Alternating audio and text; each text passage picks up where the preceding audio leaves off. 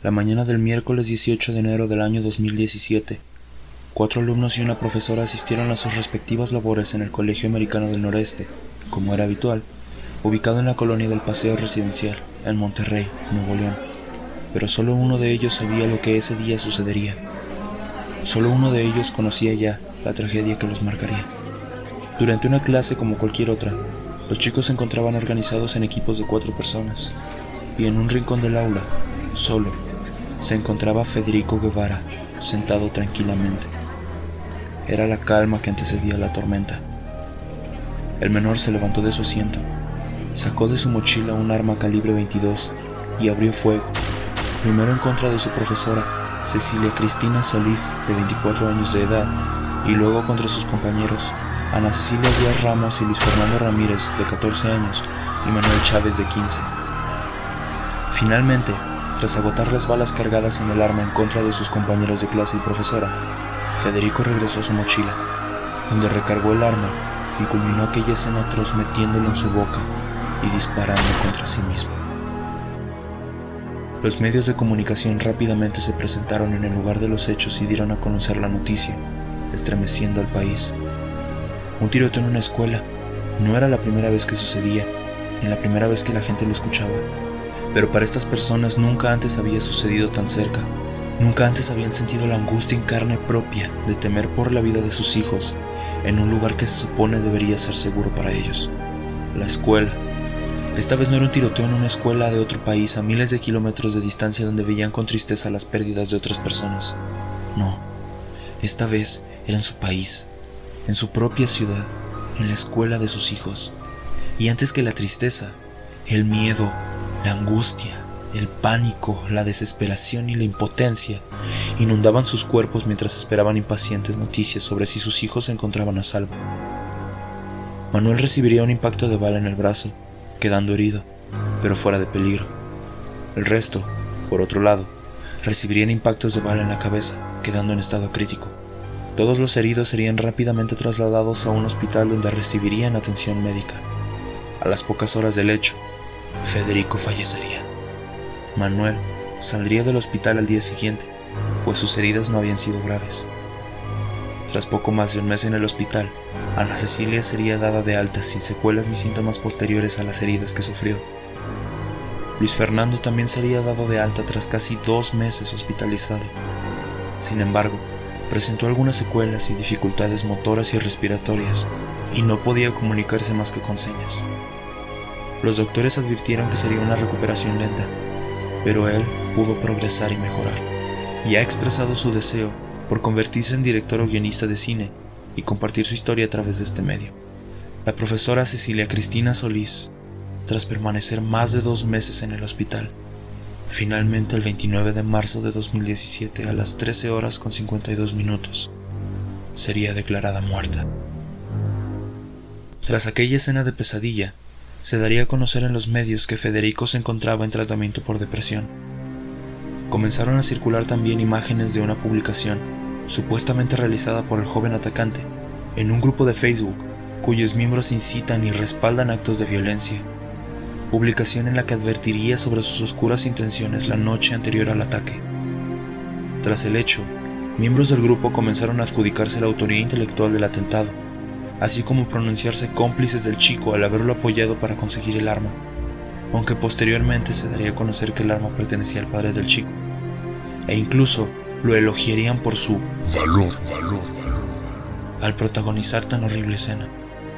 Resulta alarmante el ver que tantos usuarios veían como una especie de héroe a este chico por el hecho de ejecutar tal ataque. Lo halagaban y, peor aún, lo ponían como un ejemplo, compartiendo incluso hashtags como más masacres en México y si caigo yo caen todos. Sin duda es una situación delicada y preocupante el respaldo que reciben actos de esta naturaleza y el que se están fomentando tanto a través de estos medios digitales, pudiendo influenciar a otras personas a cometer actos similares. Y esto no es difícil de ver ni debe ser ignorado, como lo comentó el padre de Luis Fernando. Es una situación muy grave, nunca había sucedido en el país y no queremos que sea tomado a la ligera llamando así a padres de familia, profesores y autoridades a trabajar juntos para prevenir futuros actos potenciales similares al que se vivió aquel miércoles 18 de enero, y que marcó no solo a los que lo vivieron, sino a todo un país que, como un balde de agua fría, recibió la noticia y entonces comprendió que también vive en esta aterradora y preocupante realidad.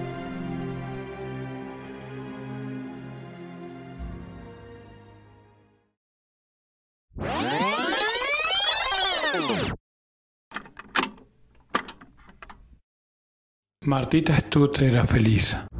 Tenía dos padres que se desvivían por cuidarla. Se la pasaba jugando con los chicos de su barrio y vivía una vida normal y corriente.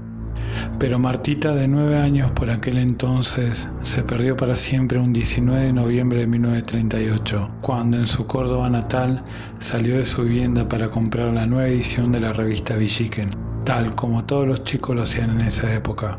Esta desaparición fue el caso más emblemático de la provincia, una herida que nunca cicatrizó para el pueblo, los medios, funcionarios y sobre todo para sus padres que murieron esperando que ella volviera.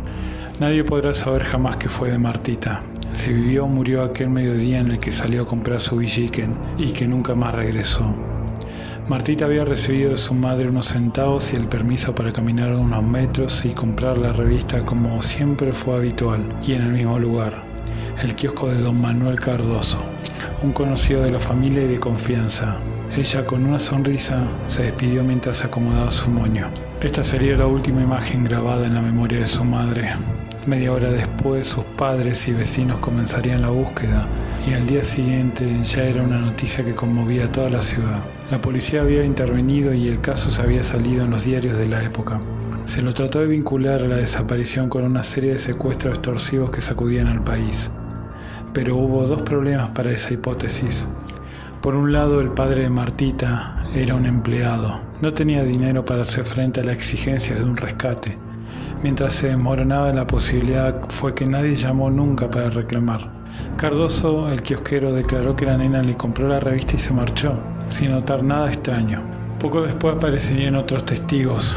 Un hombre dijo que vio a la nena caminar de la mano de una mujer, mientras que dos chicos atestiguaron haberla visto en otro barrio alejado de su domicilio, en un bature verde.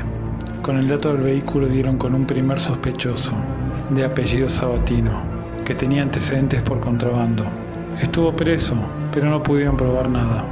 Después llegarían a la casa del matrimonio Barrientos y estuvo en la mira un hombre de apellido Suárez Zábala. Fueron investigados juntos y por separado, interviniendo la policía de Córdoba, pero también tuvieron la colaboración de sabuesos de la Federal. Con el correr del tiempo, la hipótesis más fuerte mencionaba un supuesto caso de abuso sexual. Se hicieron allanamientos e incluso se encontraron restos, pero no eran de una nena, y se tomaron cientos de declaraciones. El único que llegó a una acusación formal en la justicia fue Suárez Zábala, pero no lo pudieron implicar de un presunto homicidio. No había pruebas. Sí había testimonios que lo señalaban como un consumidor de prostitución, con una inclinación aberrante. Le gustaban las menores. Así siguió la causa hasta que en el año 1939 el caso contra Suárez Zábala fue cerrado por el juez Wenceslao Achaval. Y en 1943 la Cámara del Crimen con voto dividido cerró definitivamente la acusación. Desde ese momento la causa entró en un letargo hasta que finalmente se extinguió la acción penal con el paso del tiempo.